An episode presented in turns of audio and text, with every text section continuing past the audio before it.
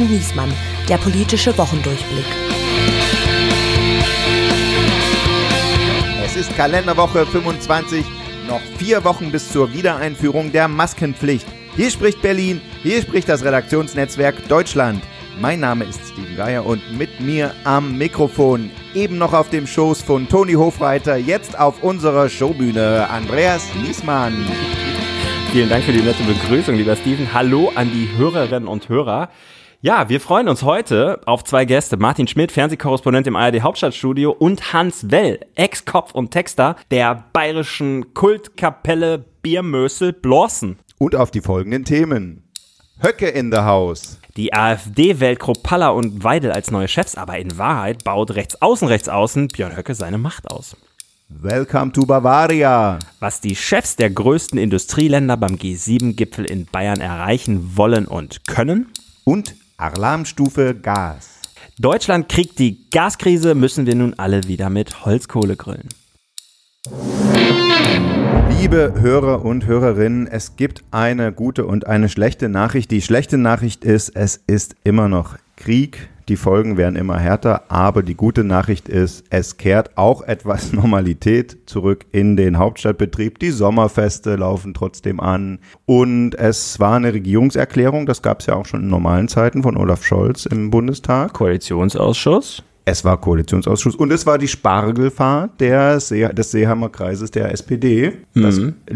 für dich ja immer ein Top-Ereignis gewesen. Top-Ereignis, da habe ich viele Jahre drauf verbracht, auf diesem Wannsee-Dampfer ähm, beim Spargelfest, der, bei der Spargelfahrt der SPD. Muss man für die Menschen, für die Hörerinnen und Hörer, die es nicht kennen, kurz erklären. Da nimmt sich eine wichtige Gruppe von SPD-Abgeordneten, bucht sich ein Schiff, packt allerhand wichtige Menschen darauf, Regierungsmitglieder, Lobbyisten, Journalisten und es gibt. Und dich dazu? Wichtige oh, Menschen plus Andreas.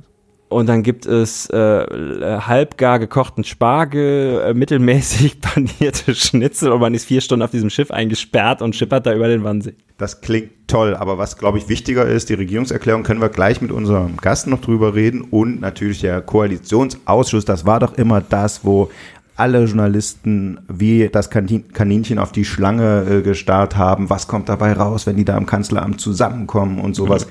Wo war das diesmal? Ja, diesmal gab es das nicht und war, war auch so angekündigt, dass es das eigentlich nicht geben würde. Also natürlich haben auch wieder unsere armen Kolleginnen und Kollegen, vor allem die vom Fernsehen, vor dem Kanzleramt rumgelungert die halbe Nacht. Aber es war schon klar, die Ampel wird dieses Mal nichts entscheiden. Es kam ja beim letzten Koalitionsausschuss dieses große Entlastungspaket Kein Entlastungspaket. Ja, also das ist irgendwie schon ganz schön viel Normalität jetzt für meinen Geschmack. Aber es gibt natürlich auch viele Sachen, die sich zuspitzen. Äh, wir haben es schon angedeutet und da holen wir doch prompt für die tiefgehende Analyse unseren Gast dazu. Personalabteilung. Sie alle kennen sein Gesicht aus der Tagesschau, den Tagesthemen und dem Bericht aus Berlin. In dieser Woche ging sein für den Bericht vom AfD-Parteitag geführtes Interview mit der frisch gebackenen Chefin Alice Weidel viral. Er kommt vom Südwestrundfunk, war Reporter der regionalen Fernsehnachrichten und ist dann zur ARD gewechselt. Seit 2019 ist er TV-Korrespondent im ARD Hauptstadtstudio und was mich besonders freut, ich habe ihn schon 1999 das erste Mal gehört. Da war er nämlich Praktikant bei 1 Live, meinem Sender während meiner Schulzeit. Hey. hey, herzlich willkommen. Wir freuen uns, dass du da bist, Martin Schmidt. Vielen Dank. Ich freue mich über die Einladung von euch. Die erste Frage haben wir natürlich gleich zu deinem Internet-Hit der Woche, das Interview mit Alice Weidel. Du hast sie ja sehr ruhig und nüchtern, aber eben doch umso deutlicher vorgeführt, ist so das Gefühl, äh, was die meisten haben, die es gesehen haben. Und, dass die Überraschung, Alice Weidel ist weder weggegangen, hat es nicht abgebrochen, ist nicht ausfällig geworden, wie das sonst äh, bei ihr üblich ist im Umgang mit der Journalie, mit der Lügenpresse, sondern sie hat da quasi eingeräumt, dass sie ihren Laden da nicht ganz im Griff kriegen kann oder kriegen will. Frage, wie hast du das gemacht? Warum kann sie dich offensichtlich besser leiden als die anderen Journalisten? Also ich sag mal so, Vorführen ist, ist überhaupt nicht mein, mein Thema, das war nicht mein Ziel und das mögen jetzt andere bewerten. Ich gehe da sehr offen ran. Ich bin nett zu Ihnen, Sie sind in der Regel nett zu mir und da gibt's dann auch eigentlich kein Problem. Alice Weidel ist eigentlich eine sehr lustige Person, sehr selbstironisch. Ich nehme aber wohl wahr, dass das viele andere Menschen äh, so noch nicht so kennenlernen durften, wie wir als AfD-Beobachter das in, gelegentlich mal mitbekommen. Ja. Und ich habe zu ihr durchaus ein gutes Verhältnis, was das angeht. Und vielleicht hat das auch für so eine entspannte Gesprächsatmosphäre dann gesorgt. Hast du eigentlich diese Heftchen mit diesen Nazi-Aktfotos mitgebracht? Hatte ich ja eigentlich drum gebeten. Ja, ich hatte, ich weiß, also ich habe noch ein paar von dem Magazin bei mir auf dem Schreibtisch liegen. Das Ding ist, dass dieser Einleger, der war nicht in jedem dieser, dieser ja. Zeitschriften. Also es war nicht mein Anspruch, jemanden vorzuführen. Ich hatte eine klare Idee. Ich sehe in der Partei ein Problem mit Rechtsextremismus und ich wollte da mal nachfragen und habe mir da diese Frage überlegt, die ich ja auch sehr offen gestellt war in Teilen. Mhm. Habe mich auch gewundert bei manchen, dass dann da keine Antwort kam. Jetzt fragen sich unsere Hörerinnen und Hörer, äh, denke ich, ihr habt da diese Auseinandersetzung vor der Kamera. Wie ist das nachher? Wie ist das, wenn die Mikros aus sind? Bespricht man es nochmal nach? Rennt die wütend weg und sagt irgendwie, das war jetzt aber hier das allerletzte? Oder sagt die, fair enough, muss jetzt keine Geheimnisse rausplaudern, aber so. Nee, genau, ich wollte nicht, also wenn, wenn ich mich da mit ihr dann danach noch unterhalte, dann ist das ja, wie mhm. wir schön sagen, unter drei. Also dann ist das jetzt nichts, was ich dann veröffentlichen würde. Aber wir haben uns durchaus danach noch unterhalten und das okay. war jetzt überhaupt nicht aggressiv. Da glaube ich aber tatsächlich kommt mir zugute, dass ich eben eine Art von Draht zu ihr habe und kann durchaus sein, dass das anderen, wenn andere das gemacht hätten, dass sie vielleicht doch anders reagiert hätte oder dann da auch wütender abgezogen wäre. Der Subtext äh, vom Interview war ja, wie stark grenzt sich die AfD nach rechts in, äh, zu rechtsextremen Kreisen ab und das hat ja eine wichtige Rolle beim, beim Parteitag gespielt. Wenn wir eine kleine äh, inhaltliche Bilanz des Parteitags ziehen wollen, was waren da für dich die, die, die Schwerpunkte oder die Weichenstellungen? Ja, es gibt diese goldene Regel, die wir immer wieder anführen bei AfD-Parteitagen, wenn es so um Bundesvorstandswahlen geht. Am Ende rückt die Partei immer ein kleines Stückchen weiter nach mhm. rechts. Und dieses Mal haben selbst Parteimitglieder mir gegenüber zugestanden, dass es so gewesen ist. Also dieser Rechtsruck, den hat es da gegeben und den kann man an verschiedenen Dingen festmachen. Vor allem natürlich an dem Auftreten von Björn Höcke, der das Ganze dominiert hat, der durchgesetzt hat, dass es diese Einerspitze geben wird, in Zukunft zumindest geben kann. Das wollen auch außer Björn Höcke einige in der Partei, aber das ist eben was, wo er sich sieht und auch sehen kann, vielleicht ja sogar schon in zwei Jahren. Insofern, da hat er einen Punkt gemacht. Man hat sich von dem rechten Zentrum Automobil, die standen auf der Unvereinbarkeitsliste, das ist so eine rechte, möchte gern Gewerkschaft, hm. Und ja, die haben davon hat personelle Verstrickungen zu Neonazis und so. Genau, in die NPD und in, zu weiteren. Und das hat man rückgängig gemacht. Das heißt, das ist jetzt okay, wieder für Parteimitglieder da Verbindungen zu haben. Man hat diesen Europa-Antrag am Ende diskutiert, der dann dazu geführt hat, dass man den Parteitag vorzeitig beendet hat, weil man sich nicht einigen konnte. Der war so formuliert, dass doch eine ganze Menge verschwurbelter Verschwörungstheorien mit in diesen Text eingebaut sind. Dass man da überhaupt so lange drüber diskutiert hat, und dass sich Björn Höcke da durchgesetzt hat, dass man das nicht schon vorher abgeräumt hat. Also Alice Weidel hatte das versucht abzuräumen, gleich am Morgen, diesen Europa-Antrag und hat das auch mehr oder weniger alles angeführt, was ich gerade, was hm. ich gerade beschrieben habe, was da drin steht. Selbst Kropalla hat es dann irgendwann versucht und eingesehen, aber Björn Höcke hat sich da nicht von abbringen lassen. Insofern hat man da nochmal gesehen, wie stark er dort ist und dieser Bundesvorstand, da ist jetzt eben keiner mehr drin, so fasse ich das immer zusammen, der mit den Rechtsextremen in der Partei ein Problem hat. Mhm. Das war im alten Bundesvorstand noch, ist jetzt nicht mehr. Und insofern ist da der Rechtsruck schon am deutlichsten. Höcke selber hat ja sein Nichtantreten taktisch begründet, ne? dass er gesagt hat, ihr Medien habt aus mir den größten Teufel der deutschen Innenpolitik ja. gemacht. Und wenn ich jetzt antrete, dann schadet das der Partei. Aber ansonsten müsste ich es natürlich machen. Genau. Und er und der hat auch gesagt, ja, ich, ich nutze jetzt die nächsten zwei Jahre, um meiner Partei zu erklären, dass ich gar nicht so schlimm bin, wie alle mal berichten, weil die glauben verrückterweise das, was ihr berichtet. Und wenn ich das in den nächsten zwei Jahren irgendwie geschafft habe, dann gucken wir mal. Also so, das war auch so ein bisschen schon die Ankündigung. Es hat im Vorfeld hat es hier in Berlin eine Menge Gespräche gegeben. Also Björn Höcke war da, der war im Bundestag, der hat sich mit sehr, sehr vielen mhm. Abgeordneten getroffen und die haben ihm aber alle gesagt, mach das nicht, das tritt nicht ah, an. Okay. Und so kam dann auch dieser, dieses Teufelszitat zustande. Ja, er hat das schon eingesehen. Und Björn Höcke ist niemand, der sich traut, in eine Situation zu gehen, wo er nicht weiß, wie sie ausgeht. Mhm. Wenn der nämlich gescheitert wäre mit 30 Prozent plötzlich, ja, dann wäre sein ganzes Lebens, sein ganzes Geschäftsmodell wäre kaputt. Mhm. Ja, hm. das wäre wär vorbei. Ah, ja, okay. Diese ganze, diese ganze Aura, ich könnte immer, ich bin eigentlich yeah. der Wahre. Deswegen dirigiere ich diesen ganzen Parteitag. Ich habe hier die Mehrheiten. Wenn das, wenn das, genau, ich könnte jederzeit, aber ich mache es nur jetzt nicht. Ich bin der, der könnte ähm, und genau. dadurch. Und die anderen sagen, ich soll lieber nicht. Okay, dann warte ich noch. Schachzug der Woche. Unsere Bundesregierung hat lange mit vielen klugen Argumenten erklärt, warum es nicht gut ist, äh, zu veröffentlichen, welche Waffen äh, Deutschland, deutsche Firmen mit deutscher Genehmigung äh, in die Ukraine schickt, äh, wie viel schwere Waffen die aus Deutschland bekommen haben. Es gab viele Argumente, warum sollte man das nicht tun, warum ist da Geheimhaltung richtig. Und sie hatten uns gerade fast überzeugt, Da haben sie diese Woche gesagt, okay, wir veröffentlichen die Liste. Komplett. Einfach komplett jetzt, ab jetzt wird die äh, dauerhaft aktualisiert, wird veröffentlicht, welche Waffen und militärische Aber das war ja, das, aber das ist ja eigentlich auch in dieser Frage, ja, aber das ist das, das ist das Vorgehen der Regierung die ganze Zeit. Das war ja bei den schweren Waffen genauso. Da haben sie auch die ganze Zeit erklärt, warum auf keinen Fall schwere Waffen geliefert und dann haben sie gesagt, na gut, Panzerhaubitzen. Ja, also jedes Mal, wenn man es Die gerade, Jetzt sind die Panzerhaubitzen angekommen übrigens. So, Die haben gegengezeichnet, die Ukraine beim Zusteller. Die Erklärung der Verteidigungsministerin Ja. war ja gestern, wir machen das jetzt, weil die Ukraine uns jetzt sagt, das sei okay. Also Auch so da hat die Zustellung lange gedauert, dieser Nachricht. Ne? Weil ich hatte Ich frage mich auch, warum hat man nicht einfach früher mal gefragt? Ich, vielleicht wäre das auch vorher schon okay gewesen. Weil wenn man sich die Liste, ich habe Ja. ich hab die natürlich hier in der Vorbereitung gehört. einmal Darum geht's ausgedruckt. doch. ja. Was hat euch der Blick auf die Liste gebracht? Was habt ihr erfahren? Ja, ich, nee, ich sag ganz ehrlich, also das ist ja, das ist ja ganz schön viel. Also es, man kann ja nun wirklich nicht sagen, dass wir gar nichts machen, ja. Also 15.000 Panzerabwehrminen, 2.700 Fliegerfäuste. Ich gebe jetzt zu, ich bin da nicht so im militärischen Jargon äh, zu Hause, aber 500 Stinger-Raketen. 10.000 Schlafsäcke, gut, das ist, klingt banal, aber ist wahrscheinlich auch gar nicht so schlecht. Da ist einiges dabei. 300, äh, 53.000 Schuss Flakpanzermunition, ja. Ich glaube, die Regierung hätte sich einen Gefallen getan, das einfach schon früher zu tun. Und ich verstehe es auch beim besten Willen nicht. Ich glaube, es ist, was, was ja so ein bisschen ein Problem ist oder was man, was man spürt, dass Scholz sagt immer, wir sind nicht beleidigt, wir sind nicht hysterisch. Das war so die goldene Regel, glaube ich, aus, aus Hamburg, so in der Kommunikation, im Kommunikationsstil. Und man hat mittlerweile leider das Gefühl, man ist durchweg beleidigt. Ich weiß nicht, so kommt es zumindest so ein bisschen bei mir an, ja. Und man hat sich früh eben darauf geeinigt, nein, wir machen das nicht. Und dann kommen alle und mäkeln und sagen jetzt, was soll denn das, was soll denn das? Und dann hat man sich schon längst eingegraben. Und dann bleibt man dabei. Ja, so ein bisschen wie mein, mein Sohn irgendwie, wenn er, wenn er einmal gesagt hat, zieht die Jacke nicht an, dann wird das auch nichts mehr. ich würde sogar noch einen Schritt weiter gehen zu sagen, das ist vielleicht sogar jetzt ein Problem, das durch den Wahlerfolg von Olaf Scholz gekommen ist, weil letztendlich ist das ja was, was Olaf Scholz auch schon kennt.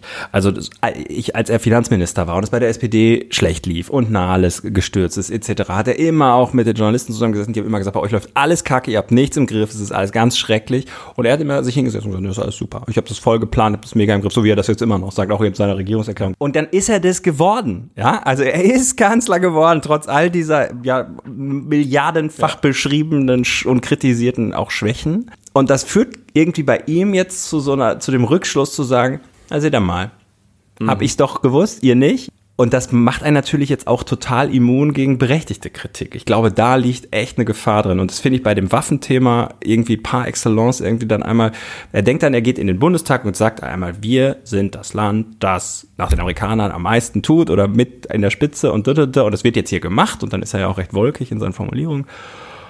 Und dann glaubt er, dass es auf irgendwen Eindruck macht. Und die Hauptstadtjournalisten, die machen natürlich null Eindruck. Die sagen ja, give me the beef, ja. Also, Wie er selbst sagt. wie er selbst sagt. Ja, stimmt, er selbst hat ja gesagt. Ja. Naja, aber gut, aber jetzt mal auf die, auf die inhaltliche Ebene geblickt. Also die Botschaft tatsächlich, die die Liste vermittelt ist, wir haben, also Deutschland hat ganz schön viel geliefert. Aus Deutschland ist ganz schön viel geliefert worden, oder? Schon. Da sind wir uns schon. Ja, ganz läppsch ist es nicht. Ähm, aber man muss natürlich sagen, die Frage ist, ob die entscheidenden Dinge dabei sind. Und da sagen zumindest ja die Ukrainer, wo sind diese schweren Waffen, die wir jetzt brauchen, ja. Man redet am Ende dann immer, da gibt's ja aus der Bundesregierung, wenn man dann jetzt sagt, na, ihr macht nicht genug mit schweren Waffen, werden die ja auch böse und sagen, das, ist, ja- das sind per Definition schwere Waffen. Am Ende reden wir über Kampfpanzer und Schützenpanzer. Ne? Das sind diese beiden Sachen, wo die Bundesregierung ja bislang sagt, niet. Also diese Marder, die berühmten 50 Stück oder 100 Stück, weil es weiß ich, muss Ich glaube, es stehen 100 rum. Die Frage ist, wie viel man wie viele fit davon kann man so, fit ja. kriegen, genau. Und dann ist die Frage, wie viele davon brauchst du für den Ringtausch, damit vielleicht noch irgendwelche alten Sowjetwaffen von ähm, osteuropäischen Ländern geliefert werden können, die dann mit Mardern wieder aufgefüllt werden. Wie schnell ist Rheinmetall eigentlich? Ich meine, haben Ja. wir auch alle gelernt, die Rüstungsindustrie hat so eine Klappe, solange es um, ums Angebot geht und wird dann so kleinlaut, wenn es irgendwie, ich habe meine Hand gerade groß und klein gemacht. So, und das ist irgendwie das Ding, wo wir uns irgendwie im Kreis drehen. Der richtige Befreiungsschlag für die Bundesregierung wäre natürlich zu sagen, komm, ey, wir liefern den 30 Marder. Ja, und auch da ist ja immer diese, diese Argumentation, die, die können das gar nicht bedienen, die Industrie kriegt das gar nicht fit. Die können damit gar nichts anfangen, weil es gibt keine Munition. Also es ist auch sehr viel immer eine Art von Bevormundung irgendwie. So haben es zumindest ja auch die, die eigenen Kritiker Ja, gesagt. gut, aber teilweise Regierung, ist ja was dran. Ne? Die haben, die, die, der ukrainische Botschafter Melnik ist durch Berlin und in alle Fernsehstudios gelaufen, hat gesagt, schickt uns diese modernen Panzer oder so. Und dann hat die Bundesregierung gesagt, ja gut, da gibt's halt keine, die nutzt die Bundeswehr nicht mehr, da gibt's keine Munition für, was wollt ihr denn damit? Und irgendwann haben sie gesagt, ja gut, dann nehmt sie halt. Und dann lief er rum und hat gesagt, da gibt's überhaupt keine Munition. Was bildet ihr euch ein? Also ich meine, das äh, sozusagen, es ist ja auch immer ein bisschen was dran, sozusagen an den, an den. Ja, okay, in dem Beispiel ist natürlich extrem, aber ansonsten würde ich schon auch sagen, überlasst das halt der Ukraine, ob sie dann damit Ja, aber umgehen ich glaube, kann die oder nicht. Bundesregierung hat, schon- Angst, dass es auf sie, die Bundesregierung hat Angst, dass es auf sie zurückfällt, wenn dann wieder was schief geht. Ne? Die sagen halt, für den Marder brauchst du eine Logistikkette, da brauchst du dies und das. Klar. Das hat der Ukrainer nicht. Und wenn wir dem die liefern, dann ist das nächste, was er sagt, ey, baut mir mal so eine Logistikkette auf. Und da sagen die, das geht eigentlich gar nicht. Aber es fügt sich ja insgesamt in so ein Gesamtbild, wo man doch das Gefühl hat, der Kanzler hat am Anfang klar gesagt, er hat Angst vor dem Atomkrieg und irgendwie will man dann doch nicht bis ans Letzte gehen. Ja, und Diese Woche gab es äh, äh, eine, die Vorstellung des Friedensgutachtens der deutschen Friedensforscher. Die kommen ja einmal jährlich. Man fragt sich gut, was haben die zurzeit überhaupt zu forschen? Aber die haben äh, dieses Mal in vergangene äh, Konfliktlösungen und wie Kriege beendet wurden geblickt und haben versucht, das anzuwenden. Und die haben Scholz äh, dabei sehr gelobt dafür, wie zögerlich er äh, vorgeht bei den Waffenlieferungen. Und von da kam viel Lob für dieses Vorgehen, da langsam sachlich vorzugehen und eben nicht durch äh, viele Waffen hinschicken zu eskalieren. In Klammern, looking at you, Joe Biden. Das ist ja der Widerspruch irgendwie und das ist, finde ich, auch ein bisschen das Problem an der Kommunikationsstrategie der Bundesregierung gewesen. Die würden ja jetzt sagen, wir liefern ja gar nicht zögerlich. Ja, also die würden erst, also Danke für das Lob, aber stimmt gar nicht. Ja, oder beziehungsweise der, in diesem Abwehr, in diesem Abwehrkampf gegen die Medienkritik wurden dann ja so viele Argumente gebracht, ja. Also das, das fängt ja dann damit an, dass man irgendwie sagt, na Moment mal, wir haben ja eine schwere Waffe geliefert, hier Panzerhaubitze, das ist ein Riesending und so und und im nächsten Absatz sagt man, ja, wir können diese Marder aber auch eigentlich gar nicht so gut liefern, weil ähm, wenn die Russen dann so ein Ding erobern, dann haben die auf einmal Einblick in unsere westliche Technik und sagt ja, Moment, was ist denn mit der Panzerhaubitze? Ja, die können sie ja auch erobern. Also so, man- hat dann so ein, ein, ein, ein, Blumenstrauß an Abwehrargumenten äh, für diese Kampf- und Schützenpanzer sich inzwischen aufgebaut, dass man ähm, irgendwie dann am Ende doch denkt, naja gut, und das ist bei der zögerlichen Lieferung ja genauso. Also wenn sie klar gesagt, wenn Scholz, es ist ja nicht Scholz Strategie zu sagen, ich bin zögerlich, weil ich die Eskalation vermeiden will. Das sagt er ja ausdrücklich nicht, sondern er sagt ja, alles, was gemacht werden kann und muss, wird gemacht. Und zwar so schnell wie es geht. Das ist ja sein Punkt. Und es bleibt dabei, woher wissen wir, wann es eskaliert und wann nicht? Weil der Einzige, der das offensichtlich festlegt, ist ja Putin. Und ansonsten können wir machen, was wir wollen. Wenn er gewollt hätte, diese Frage, ob die schweren Waffen dann der Grund sind für den NATO-Krieg. Ich, wer will das denn sagen? Also hätte er nicht längst, hat er nicht jetzt hier mit der Liste, könnte, könnte man doch jetzt eigentlich sagen, morgen muss losgehen, weil es steht schon tatsächlich 16 Millionen Schuss Handwaffenmunition. Reicht das nicht aus, dass Putin sagt, ihr macht da zu viel? Also, hätte doch die beziehungsweise. Die, wie gesagt, die Haubitzen sind angekommen. Das heißt, ab jetzt wird da mit deutschem Gerät äh, auf russische Soldaten geschossen. Das ist an, amtlich. Also so, gut, das ist äh, schwierig, sich auf Putins Argumentation einzulassen. Und es sind auch tatsächlich Waffen, die so eine hohe Reichweite haben, dass man, je nachdem, wo man sie dann positioniert, auch russisches Territorium damit erreichen könnte, auf jeden Fall mal die Krim. Krisenherd der Woche. Der Krisenherd der Woche ist der Gasherd. Robert Habeck ist vor äh, die Presse. ja, das muss möglich sein. Ja? Mann. Nee, gut, das sind so Printleute, ne? Ihr habt, das, kann, man das auch, kann man das auch in der? Wirtschaftsberichterstattung, genau. Da ist ja, was ist eine gute Überschrift? Äh, Aber zweimal Herd, ist das, oder ist das, fällt das, ist das beim Angucken komisch? Ich möchte, dass Martin jetzt jede Woche hier am Rand sitzt und deine Moderation kommentiert. Balsen legt einen Zacken zu. Oh. so geht das doch von der Wirtschaftsberichterstattung, so habe ich das gelernt. Robert Habeck hat die zweite Stufe des Notfallplans Gas ausgerufen und ich frage mich, Die Alarmstufe. die zweite Alarmstufe im Notfallplan Gas ausgerufen? Die zweite Stufe im Notfallplan Gas, die die Alarmstufe ist. Und ich frage mich, muss ich diesen Sommer wieder mit Holzkohle grillen? Deswegen bin ich übrigens total froh, dass ich da bin, weil wir haben ja verschiedene, bestimmte Ressorts, also nicht wegen der Holzkohle, auch das, mein Vater hat mir in der Jugend immer erklärt, dass die Würstchen anders schmecken als beim Ab, Gasgrill. ist absolut so. bin ich mittlerweile von weg, tut mir leid. Der ja. Vater hat mega recht. Aber ich habe überhaupt gar keine Ahnung von dieser Gasthematik. Deswegen bin ich sehr, sehr froh, dass ich hier bin und hoffentlich jetzt auch lerne, wie teuer es für mich wird, weil diese Grillgeschichte ist ja natürlich nur so ein Earcatcher wieder hier. Ja, ja. Also man sagt ja, so ein Einfamilienhaushalt je nach äh, Be- Bewohnerzahl, Dämmung und Gasheizungstechnik äh, Heizungstechnik liegt bei 60 bis 100 Euro im Monat und ähm, also eine Verdoppelung sagen eigentlich alle vorher. Und es gibt auch äh, Berechnungen, dass es bis zu 300 Prozent mehr sein könnte. Und das sind natürlich wirklich nennenswerte Steigerungen, wo viele Leute, die jetzt bislang 100 Euro zahlen und dann künftig irgendwo zwischen 300 und 400 Euro landen werden, ziemlich schlucken werden. Und ich glaube, das haben immer noch nicht, obwohl wir es jetzt seit Monaten schreiben, alle Leute begriffen. Aber so servicetechnisch können wir da einmal abhaken. Heißt dann Frieren ist schon mal ausgeschlossen? Also es sei denn, ich kann es mir nicht leisten? Ich hoffe. ich würde es jetzt nicht ausschließen wollen, ähm, weil niemand so ganz genau weiß, was physikalisch im Gasnetz passiert, wenn man diese Einspeisung vom Osten her, die bislang kommt, wegmacht und nur noch im Norden rein speist. Also die in der Theorie, wenn die dritte Stufe ausgerufen würde, das wäre dann die Notfallstufe, ähm, dann kann die Bundesnetzagentur als, als, als Verantwortlicher für das Netz entscheiden, wer wird noch beliefert und wer nicht. Und dann würde man sagen, also Industrie, Großunternehmen würde man abschalten und die Verbraucher und Krankenhäuser und so kriegen noch Gas in der Theorie. In der Praxis haben wir jetzt rausgefunden oder haben wir jetzt gelernt, die Experten haben es gewusst, es gibt keine unterschiedlichen Gasnetze für Industrie und Verbraucher. Das läuft durch die gleichen Röhren. Also wenn du das Stadtwerk Bielefeld fragst und sagst, ey, äh, wie kriege ich Oetker abgeknipst, aber die Leute dran gehalten, dann sagen die, äh, gar nicht. Und ähm, die Frage, wie man das dann macht, ist eine total spannende und ähm, Wir stellen jemanden ab, der bei Oetker sitzt und die ganze Zeit guckt, dass da nichts rauskommt. du lachst, indeed. Das ist die Lösung. Also das, die Bundesnetzagentur ruft bei Oetker an und sagt, bitte den Haupthahn abdrehen. Und wenn die es nicht machen, kommt die Polizei und macht's. Und dann würde man hoffen quasi, dass durch das Abknipsen dieser Großverbraucher äh, so viel Gas im Netz ist, dass meiner einer und deiner einer äh, quasi weiter warm duschen können. Und sag mal, was bedeutet die Alarmstufe, die der jetzt ausgerufen hat? Nur Achtung, stellt euch schon mal drauf ein. Ja, da pass auf, da habe ich auch eine Frage. Ja. Also ich, ich hörte nämlich aus der Opposition, so ein bisschen was kriegt man ja doch manchmal mit, ähm, da, dass da so ein Paragraph 24 drin ist, der denen nicht gefällt, in dem neuen Gesetz, dessen Namen so kompliziert ist, dass ich ihn nie, mir nicht merken kann. ENIC, das Energiesicherheitsgesetz. So, ENSIG, ja, ENSIG, Ist gar nicht so kompliziert, okay, nehme ich alles zurück.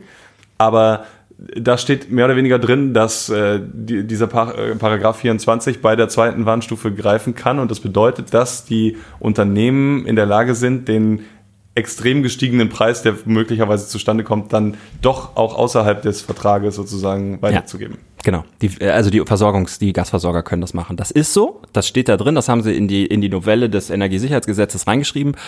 Und ähm, das ist aber kein Automatismus. Das ist die gute Nachricht. Also das heißt, diese Regelung ist jetzt vorgesehen und das geht, tritt jetzt mit dieser zweiten Stufe in Kraft. Das heißt, es wäre theoretisch möglich, die, den Versorgern zu erlauben, auch in laufenden Verträgen, mit denen wir uns alle noch sicher fühlen, wenn wir noch keine Erhöhung bekommen haben, äh, kurzfristige Kostensteigerungen reinzuknallen.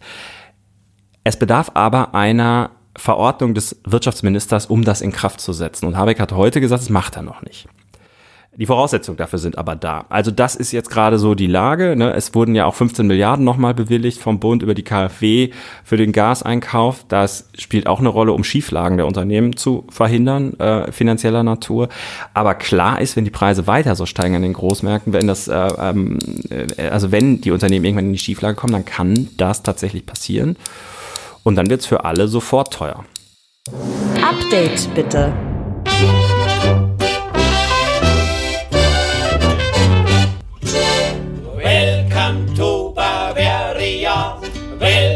Yodeling area.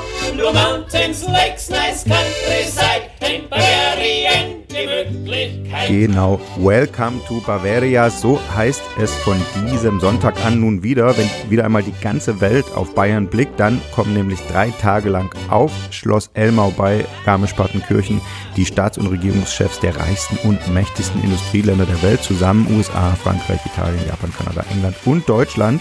Und wer jetzt denkt, äh, habe ich da gerade ein Déjà-vu, ist fast richtig. Schon 2015 hatte Deutschland den G7-Vorsitz und hat auch da schon die Staatschefs nach Bayern eingeladen. Nur damals kam Obama, jetzt kommt Olaf Scholz. Und damals gab es riesige Proteste gegen den Gipfel und gegen die Politik der reichen Industrieländer.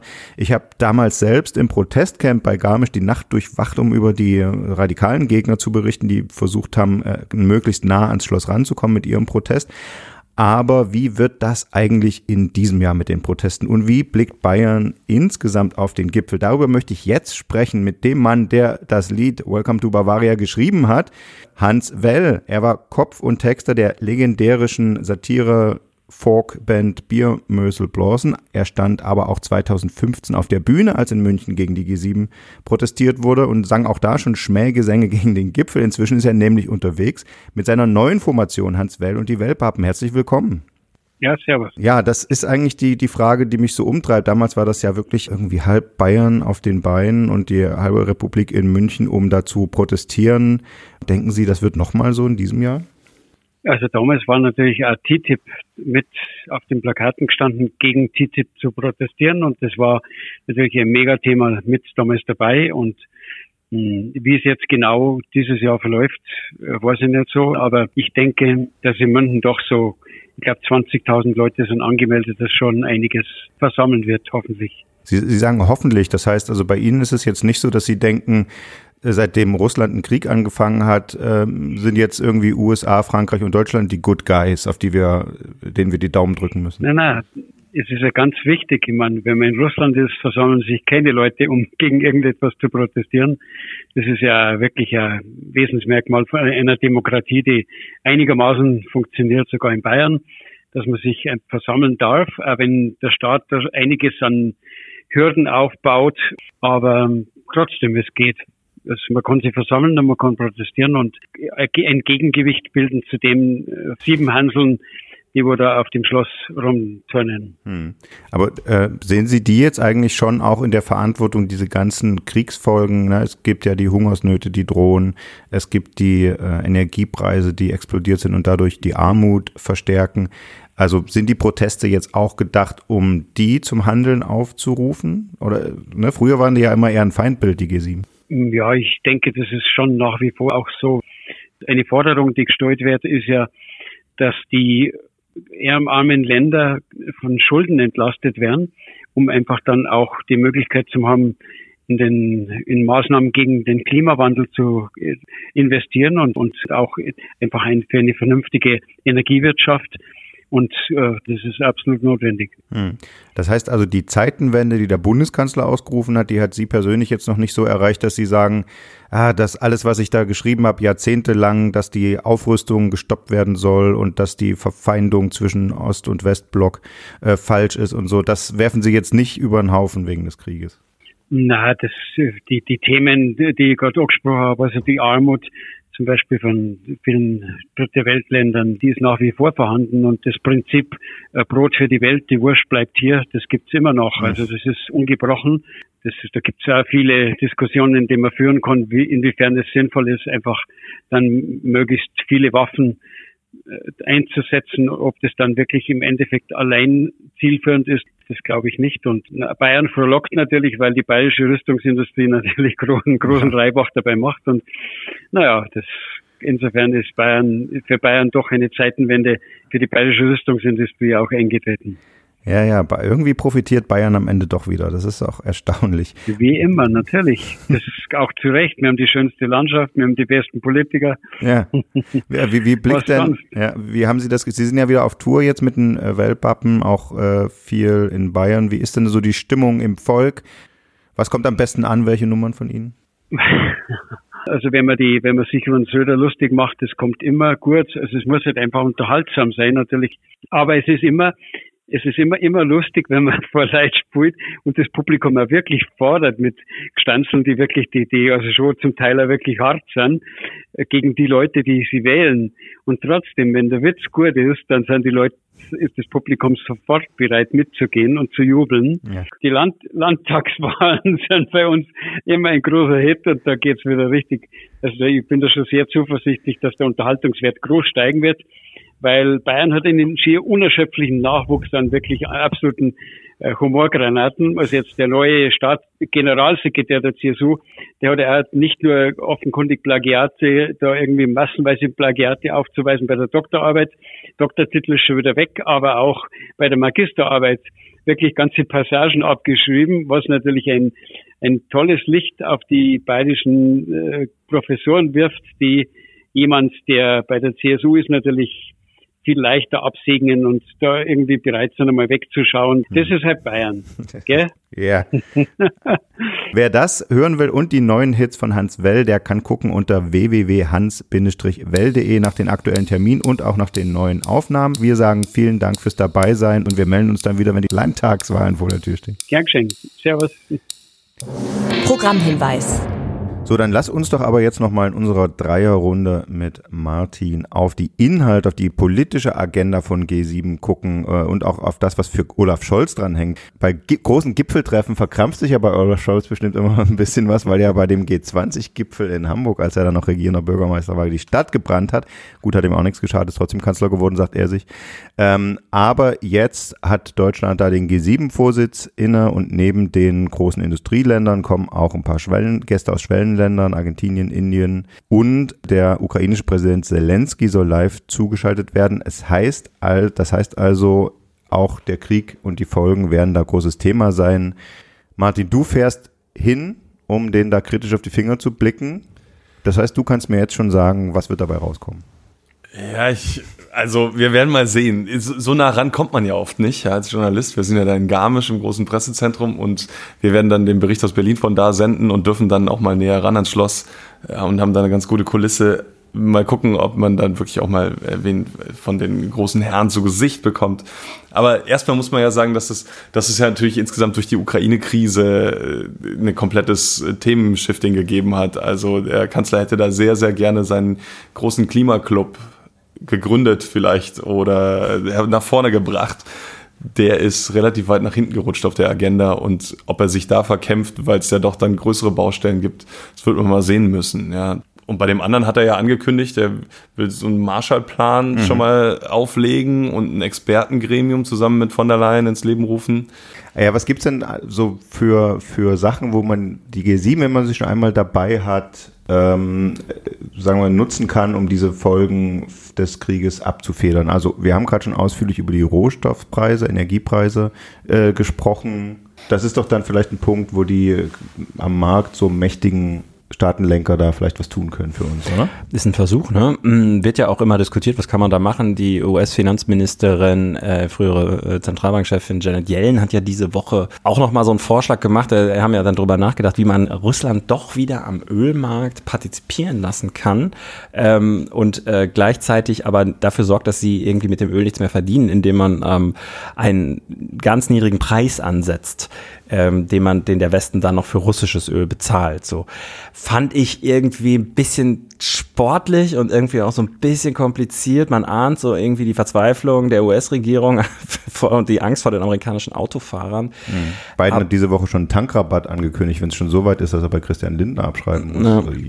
Aber ja, die Frage ist, ob, der, ob das russische Öl nicht ohnehin irgendwie über Umwege noch weiter zu uns fließt. Ja, man diese Woche, ich glaube, äh, finnische Analysten waren das, glaube ich, die das äh, da nochmal darauf hingewiesen haben, dass gerade Indien extrem viel Öl auch einkauft neuerdings oder mehr, viel mehr als sonst aus Russland und das Ganze dann verarbeitet auch wieder bei uns landet. Also mhm. so ganz weg ist das dann im Zweifel doch nicht aus unserem Alltag. Ja. Und ehrlicherweise muss man sagen, ähm, Analysten, die sich da mit diesem Weltmarkt beschäftigen, sagen, es geht auch gar nicht anders. Also du kannst die Mengen an Energie, die Russland auf den Weltmarkt exportiert, wenn du die wegnimmst, ähm, dann fehlen sie dem Weltmarkt und dann hast du einfach Energieknappheit und das führt halt zu irre hohen Preisen und es führt vor allen Dingen dazu natürlich, also es wird, führt dazu, dass es für uns sauteuer wird, aber wir können es im Zweifel irgendwie bezahlen und es führt in den ärmeren Regionen der Welt dazu, dass da einfach Not ausbricht. So muss man, so hart ist es ja, ne? So muss man sehen. Und das muss man natürlich schon auch ein bisschen als Weltgemeinschaft äh, mitbedenken. Äh, und das bedenkt Putin natürlich auch brutal mit, wie wir das äh, sehen. Also der geht ja sogar so weit, dass er sagt, mir, mir doch scheißegal, ob da Leute in Nordafrika verhungern, äh, fucken habe ich halt den Weizen. So, ne? Ja, seine, seine, eine seiner Propagandisten hat ja jetzt äh, öffentlich gesagt, gut, jetzt wird die, werden Hungersnöte ausbrechen,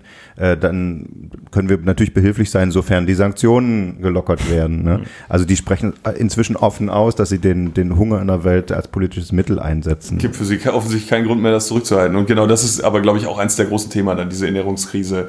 Ja, zu gucken, wie kann man diese Blockade im Schwarzen Meer irgendwie auflösen? Gibt es da eine Chance, einen Korridor zu schaffen, um da eben an den Weizen ranzukommen? Das ist, denke ich, schon eins der ganz, mhm. ganz großen Aber das wird ohne russisches Zutun schwierig, oder? Also das heißt, die werden sich erstmal in dem Kreis irgendwie einen Plan überlegen und dann muss man trotzdem an Putin herantreten. Es führt wahrscheinlich kein richtiger Weg dran vorbei.